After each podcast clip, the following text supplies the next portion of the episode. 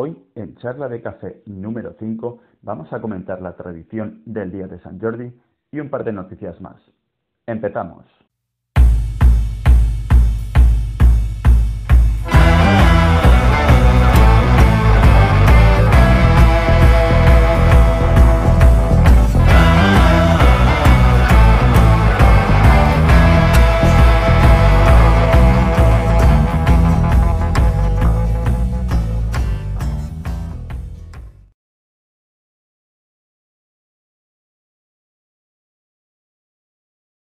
Hola, susurros, ¿qué tal? ¿Cómo va?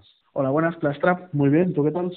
Bien, eh, estaba pensando, día del libro, que es un día reconocido mundialmente, pero creo que en Cataluña tiene un, poco más de repercusión. Bueno, sí, aquí sería lo que es la Diada de San Jordi, que es el patrón de Cataluña y creo que de más sitios. Pero bueno, tiene una leyenda así asociada y tal una leyenda que habla así de algo de Jordi que tenía que salvar a una princesa y hay un dragón, ¿es posible? Eh, sí, a ver, es la típica leyenda folclórica medieval, ¿no? De España, que al final se resume en hay un pueblo que está acechando eh, un dragón muy malo, muy malo, ¿no? Y al final el rey le propone un, un sorteo, ¿no? Y que decidirán una persona y esa persona se la ofrecen en sacrificio. ¿Qué pasa? Que el rey pone también a su familia y en uno de estos sorteos pues le toca a su hija, que es la princesa. Claro, el rey como es súper noble y tal, pues acepta, ¿no? La princesa se va con el dragón y lleva y llega un caballero que es San Jordi en este caso y se encarga de ir a, a la cueva del dragón, darle muerte, matar a la princesa. Entonces resulta que eh, de la estocada que le da, pues... ¿Matar a la princesa? Bueno, esa, esa es otra historia. se hace colega del dragón, luego se van de copas, bueno, y al final vaya, vaya puñalada, Ha metido cuatro puñaladas, pero seguías ahí, eh, Jordi, dale caña. ahí. Piensa que yo la princesa no la conozco, pero el dragón siempre tiene fuego, tío. Mm, es un plus. Bueno, en el caso, ¿no? Que San Jordi, pues, eh, es el que se encarga de ir a la prueba del dragón, darle muerte al dragón, que no a la princesa. Y eh, de la estocada que le da, pues empieza a brotar sangre, y de la sangre nace un rosal y San Jordi regala la flor más bella de ese rosal a la princesa y se enamoran y viven juntos y comieron perdices. Oh. Esa es la leyenda. O sea que matamos a un dragón, pero de ahí nació un rosal. Claro. Y le damos una rosa a la princesa. No sé dónde no le ves el sentido. No, no, no, no, no. Todo tiene mucho sentido. O sea, a, mí me lo, me lo explicas y digo, hombre, pues es coherente. Una pregunta, a día de hoy, 2021 no habría un poco como que actualizar la historia. Es decir, ¿por qué va un hombre a matar al dragón? Debería ir una mujer, ¿no? Porque en este mundo a día de hoy, 2021, somos iguales. Eh, es muy curioso, ¿no? Que en estas fábulas normalmente siempre es un hombre el que se juega la vida por salvar a una princesa. Bueno, piensa que a saber de qué años son estas fábulas, ¿no? Yo creo que si se escribiera ahora, obviamente ni el papel de Damisela en apuros lo tendría una mujer, ni el papel de Valiente Salvador lo tendría un hombre. O sí, quizá podrían tenerlo, pero ya no, ya no estaríamos encajándonos en estos dos roles, ¿no? Ya, y supongo que al dragón no podemos matarlo porque estaría los de Greenpeace. Habrá que... Depende si, es, si está en extinción, no. Si no está en extinción, ahí lo dejan un poco al aire. Bueno, al, al, parecer has dicho que tenía fuego, no era un dragón de cómodo. Esto, esto lo tenemos claro. Supongo, espero que sí. Eh, y una pregunta, ¿tú cómo ves, eh, tú que eres catalán, cómo ves uh, actualmente esta celebración? ¿Crees que se ha convertido un poco en una celebración, más que en una celebración, en un negocio? Bueno, a ver, como, como todas, en realidad. Lo que hay una tradición bastante fuerte, digamos, sobre todo, bueno, sobre todo en Cataluña, ¿no? Que es donde más pega esto. Pero al final es como la Navidad, el Día de los Enamorados, todo esto. Al final las grandes empresas lo han vuelto un negocio, claro. Lo digo porque eh, ese día en concreto lo que sí que veo es gente con flores rosas normalmente, ya debido a lo de la sangre del dragón, un rosal, etc. Eh, todo rosas, pero es que veo rosas desde las 7 de la mañana hasta las 12 de la noche. Entonces. y en teoría es el 23 de abril, pero ya empezás a ver la semana antes, como traen cargamentos y cargamentos de rosas. Lo decía justamente por eso. O sea, entiendo que una celebración en un día en concreto especial, pues ese día es lógico que veas algún símbolo de esa propia celebración. Pero claro, si lo empezamos a ver como tres, cuatro, cinco días antes, esto para mí ya le quita bastante importancia al concepto de la propia celebración como tal y lo convierte básicamente en un negocio que el día X, en este caso el día de el día de San Jordi, es cuando se acaba el negocio. Piensa que al final, con una tradición como esta, ya sea esta, ya sea cualquier otra, en la que se fomentaba un, un regalo, ¿no? Al final gana mucha gente y todo el mundo quiere su parte del pastel no solo las floristerías ganan, también, eh, también las librerías, también las tiendas de cómics, también las pastelerías, ¿no? que hacen el dulce típico. Eh, ¿La tradición cuál es? Eh, acabas de mencionar que hay muchas rosas y acabas de mencionar que también es muy importante para las librerías, kioscos. ¿Por qué es tan importante? Es decir, ¿cuál es la tradición ese día? Tradicionalmente en Cataluña se les regala a los varones un libro o algo para leer digamos. A mí me regalaban un TVO, no es que sea yo muy culto.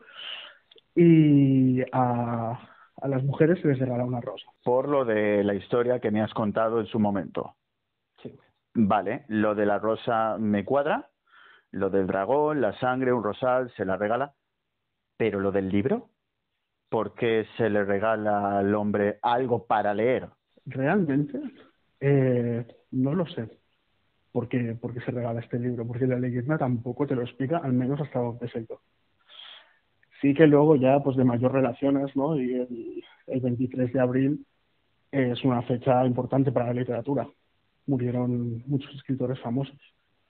Eh, Garcilaso murió, murió en esa fecha, Cervantes, no sé si murió el día antes, pero lo enterraron el 23. Creo que Shakespeare también. Sí, diría que sí. Claro, supongo que como con cualquier otra tradición, pues han ido adoptando cosas de, eh, de otras tradiciones y han hecho una macro tradición ahí súper bestia. Lo han juntado. Bueno, eso no, no me parece mal, pero me parece bastante curioso que, como te decía antes, en 2021 siga siendo exactamente esa la misma tradición. Es decir, se podrían invertir los roles. O en su defecto, se regala una rosa y un libro, él a ella y ella a él cabe decir que cada vez se está haciendo más. ¿eh? Y también que cada vez eh, lo que es la rosa tradicional, ¿no? la flor, mm, cada vez se regala menos. Ya suele ser a, pues, que si una rosa de chocolate, eh, una rosa de dulce, un pastelito con forma de rosa, cositas así. Porque al final, bueno, eh, no sé si antes pues habría más, más amor por las plantas, ¿no? Pero ahora que te regalen una rosa, la mayoría de chicas dicen, ¿para qué? Que es un, un caso bastante curioso. O sea, hemos evolucionado mucho en cientos de cosas, pero a día de hoy el hecho de que te regalen una rosa, que supongo que sería un gesto un poco eh, romántico, supongo, a día de hoy te regalan una rosa y la chica se queda como, muy bien, una rosa, ¿y ahora qué hago con esto? Es que nos hemos vuelto más clásicos, ¿no? Es como, ¿para qué me vas a regalar algo que no, yo voy a hacer servir ni voy a poder conservar al final porque es, es una rosa, se marchita. Claro, mm, también un poco lo que comentabas, ¿no? Eh, hemos avanzado como sociedad. Eh, yo ahora mismo me siento tan cómodo con que me regalen un libro, con que me regalen una rosa y al revés, a quien le tengo que regalar. Eh, se siente tan cómoda con que le regale un libro, una rosa, o si, yo qué sé, si le regalo recambios para la aspiradora, pues también, ¿sabes? Y es algo práctico. Por eso que acabas de mencionar ahora, sabes que te pueden lapidar en un montón de sitios, ¿verdad? ¿Qué pasa? Que las mujeres no necesitan limpiar. Porque yo necesito recambios de aspiradora. De hecho, lo acabo de ver y se me acaba de venir a la cabeza por eso. Por eso mismo, yo no te regalaré un libro, te regalaré recambios de aspiradora. Pues, ojo, ¿eh? me haces un favor, la verdad. es práctico y sé que lo vas a utilizar. Con lo cual, ya me va bien. Tal cual, ¿eh? En el día del libro... Uh, si de verdad me quieres, dame un recambio de aspiradora. Esa es mi reflexión de hoy. De acuerdo, lo, tendré en cuenta. Eh, hablaré con Amazon a ver si te llegan dos días. Eh, a día de hoy, el concepto de regalar un libro, el libro como tal, además del sentido que tuviera en la historia, en la leyenda, en la celebración como tal, era, si sabes, de algún tipo en concreto. Es decir, el libro era un libro de amor, con una historia similar a de San Jordi, o un libro de poesía, o era totalmente indiferente. Si conoces. Uf, pues la verdad que ahí me pillas un poco en ropa interior. ¿eh? Claro, piensa que estas tradiciones al tener tantos años y vivirse cada año así tan intenso se van desdibujando. Sé que antes sí que se estiraba más regalar poesía, pero desde que tengo memoria al menos, da igual si es una novela, si es un TVO, por ejemplo, si es poesía, da un poco lo mismo. El concepto es seguir un poco la tradición y, y regalar un libro el hombre a la mujer o a la inversa una cosa, ¿no? El detalle. Sí, sí. ¿Conoces a gente que lea mucho o que tenga el hábito de leer? Bueno, yo mismo hasta hace bastante poco eh, tenía un hábito bastante bastante interiorizado de leer cada noche. Mira, hablando de leer, yo que soy mucho de leer noticias, eh, curiosamente ayer eh, leí una noticia que al parecer quieren implantar, dejar, favorecer a la gente que ya está inmunizada, referente al tema que, que hay ahora mismo, que la dejarán moverse libremente por España. Inmunizada. Sí, correcto. Esto, ¿cómo lo ves? Si me explico. Me parece muy curioso porque debido a según eh, qué rangos de edades te puedes o no vacunar, correcto, ahora ya están llamando a la gente mayor, luego llaman a otro grupo, luego llaman a otro grupo, o sea, va esto por grupos, se va escalando y habrá gente en la que por suerte o por desgracia y que entre dentro de un rango de edad específico, le tocará el último grupo, lógicamente. ¿Qué opinas que esta gente que le toca el último grupo no se pueda mover libremente, pero el resto de gente que tiene delante ya se puede mover libremente? Esto no es un poco no sé, clasista, oportunista, no sé cómo llamarlo exactamente, pero no hay una diferencia porque tú tienes A y tú como no tienes A no puedes hacer esto. Está claro. Lo primero me parece discriminatorio cuando menos. Lo segundo, no he, no he visto la noticia, ¿vale? Eh, pero me chirría mucho lo de, lo de inmunizar. O sea, en realidad no, aunque te hayas vacunado las veces que sea, eh, no puedes garantizar que, seas inmune. Es decir, yo puedo estar vacunado y puedo pillarlo igual. Tendré las posibilidades, obviamente, pero puedo pillarlo igual o incluso tengo entendido que podría ser portador de, esto. Con lo que si yo me muevo, puedo infectar a gente allá donde vaya. No sé si es cierto, no sé si, si alguien en comentarios me corrige. Bueno, para eso sirven también, así aprendemos todos. Sí, sí, por supuesto. Lo curioso es eso, es que cuando vi la noticia dije, vale, pues entonces si a mí me toca de aquí a 10 meses, por mi edad o mi profesión, porque soy eh, menos necesario que un cuerpo de seguridad, eh, gente que trabaja en ambulancias, gente que trabaja en, en hospitales, yo esto lo entiendo, pero a la vez es discriminatorio si toda esta gente que trabaja en estos sitios ya los han eh, vacunado dos veces, ya tienen en teoría la inmunidad, y digo la teoría porque todo esto hay que probarlo. Y yo, sin embargo, no me puedo mover porque no me ha llegado mi turno. Esto, o sea, a mí personalmente, ya te digo, es, discriminatorio totalmente. Sí, sí, en realidad sí.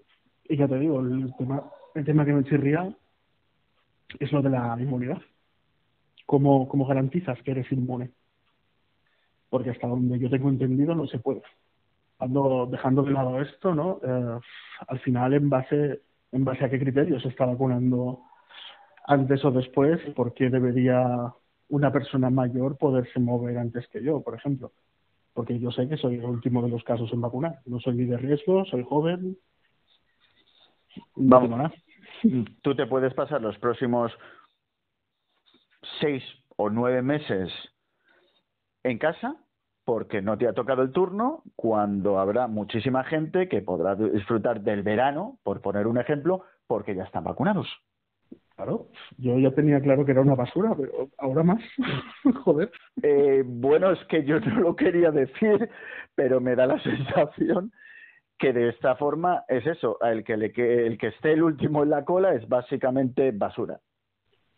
Verás, tú me voy a ir a Andorra y ya me buscarán allí, porque entonces no seré basura. Y es mis impuestos. Efectivamente. Ya te digo, me parece eh, totalmente discriminatorio, pero bueno, esto es una opinión mía.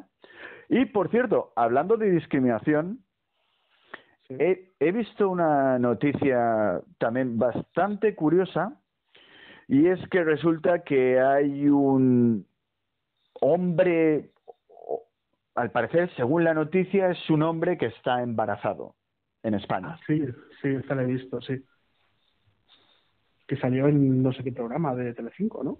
Eh, sí, he visto la noticia por ahí, curioseando por, por internet, pero es que me ha chocado muchísimo. Dice, mira, la acabo de buscar, eh, Rubén, el primer hombre embarazado de España.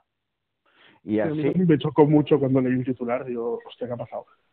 Pone, pues, entre comillas, estoy teniendo muchas dificultades.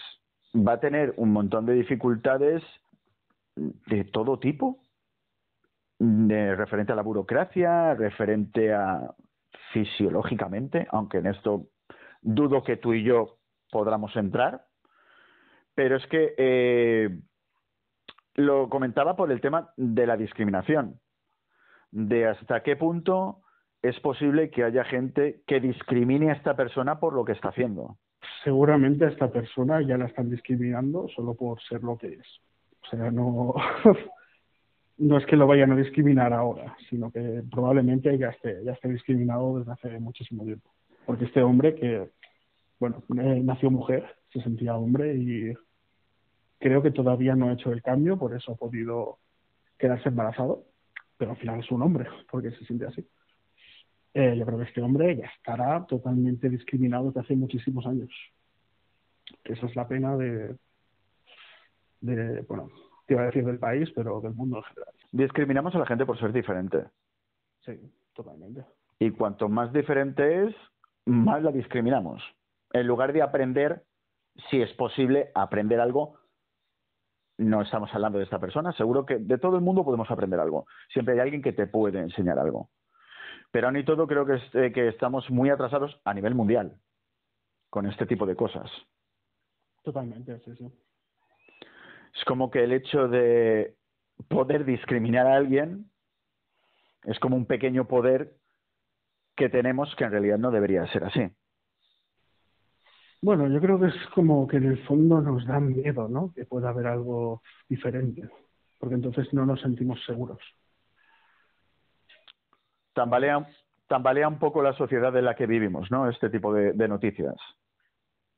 Ya no eso, sino ya más a nivel, a pequeño nivel, digamos. Es como que siempre te intentas juntar con, con gente que es muy parecida a ti en el fondo. Eh, por norma general, ¿eh? así como, como ser humano hablo. Claro, cuando empiezan a haber tantas, tantas diferencias, eh, no nos acabamos de sentir seguros. Y esto es algo que yo creo que tenemos dentro y que poco a poco se ha ido se ha ido paliando ¿no? esta sensación. Al final yo creo que el ser humano se adapta a todo y acabaremos siendo tolerantes. Pero por desgracia aún estamos en este impasse en el que como que nos pone nervioso que haya que haya diferencias, ¿no? Que no seamos todos iguales. Que sean estas diferencias tan abismales, ¿no? Entre, entre uno y otro.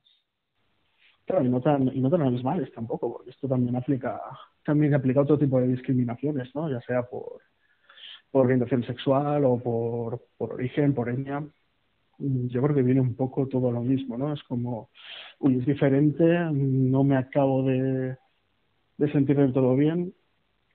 Y ya te digo, poco a poco yo creo que iremos, iremos siendo más tolerantes. Al final es a lo que apuntamos todos, yo creo. Salvo supongo que algún sector, pero, pero bueno, yo creo que al final acabaremos ahí, que es el, al menos vamos por buen camino, yo creo. Ya te digo, yo personalmente eh, abogo por la no discriminación y el hecho de aceptar al, al ser humano como es. Espero que os haya gustado este audio, vídeo, podcast.